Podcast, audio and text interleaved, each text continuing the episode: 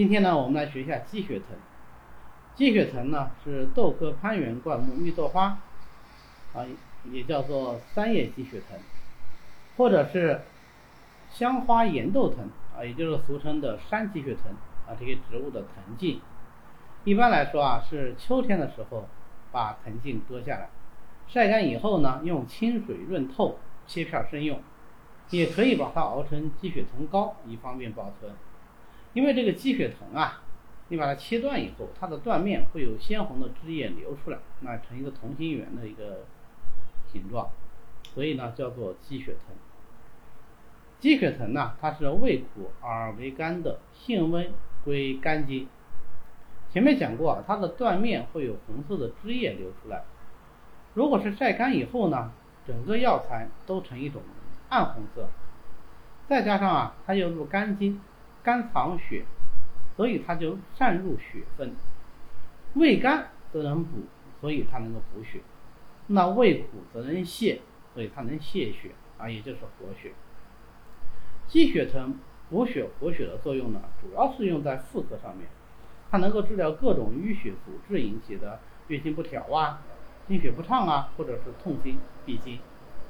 总的来说啊，它是活血胜于补血的。当然。这也跟鸡血藤的另外一个特性有关系，那就是它作为一个藤类药，它是比较善于走经络的。那这样的话，它就有一个通络的作用，活血又兼通络，所以它活血作用呢是比较好的。我们临床上往往是配上四物汤之类的养血活血药一起用，也有直接用单味鸡血藤膏的啊，对于一些妇科淤血效果还不错。那实际上鸡血藤当然不只是可以治疗妇科病。它也能治疗男科病，啊，对于各种由于肝血阻滞或者是精瘀引起的会阴和少腹的疼痛啊，甚至是性功能呐、生育功能的障碍都是有效的。使用的关键点就是在于有没有精瘀。鸡血藤用于男科病的治疗啊，在云南当地民间已经有比较长时间的历史了。因为比较早记载鸡血藤这味药的一部本草书呢，是《本草纲目拾遗》啊。赵学敏的，那么他在这本书里就引用一本，呃，叫做《滇南杂记》的书，啊，说这个《滇南杂记》里记载呀，呃，鸡血藤可以用于治疗男性的阳痿啊、早泄呀、不育，那也就是说，至少在明末就已经有这个应用了。那我们现在的男科医生呢，也经常会用到它。鸡血藤的通络作用啊。还体现在它可以舒筋活络上面，它能够疏通经络啊，治疗各种经络闭阻引起的肢体关节痹痛。比如说啊，它配上防风、续断、盐胡索、红花啊这些药物，就能够治疗各种风湿痹痛症。临床上除了用鸡血藤呢，还常常使用鸡血藤膏。鸡血藤加工成鸡血藤膏以后啊，不但更方便长期保存。而且它补血的作用也会更好一些。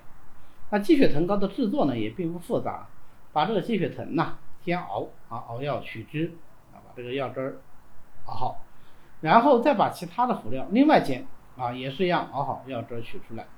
这准备工作啊把这些准备工作做好以后呢，两部分煎好的药液合在一起用文火浓缩啊浓缩以后再加上糯米浆啊饴糖啊呃来给它浓缩收膏。一般来说啊，常见的辅料就包括川流席，呃，最好是用鲜的啊，鲜川流席，新鲜的，鲜续断，然后红花、黑豆等等这些药材。当然，对于有经验的制作者来说呢，也可以根据需要，对这些辅料呢进行加减，尤其是所谓的定制版，对吧？专门针对某个病人他做的低血糖膏，那么根据这个病人的体质，他具体的情况，也可以说。不用这些辅料啊，用其他一些辅料。那么刚才讲的这个辅料呢，就是最经典的一个配方了。鸡血藤膏啊，它还有一个用法，就是你熬好以后啊，泡酒喝。那按照云南当地的说法，就说大补气血，对于老人和妇女呢，就尤其合适一些。好的，那么我们最后总结一下，鸡血藤的功效啊，就是行血和补血，舒筋又能活络。既能够治疗淤血经瘀引起的男妇两侧疾病，又能够治疗各种风湿痹痛。那如果是制成鸡血藤高的话，它的养血作用呢会更强一些。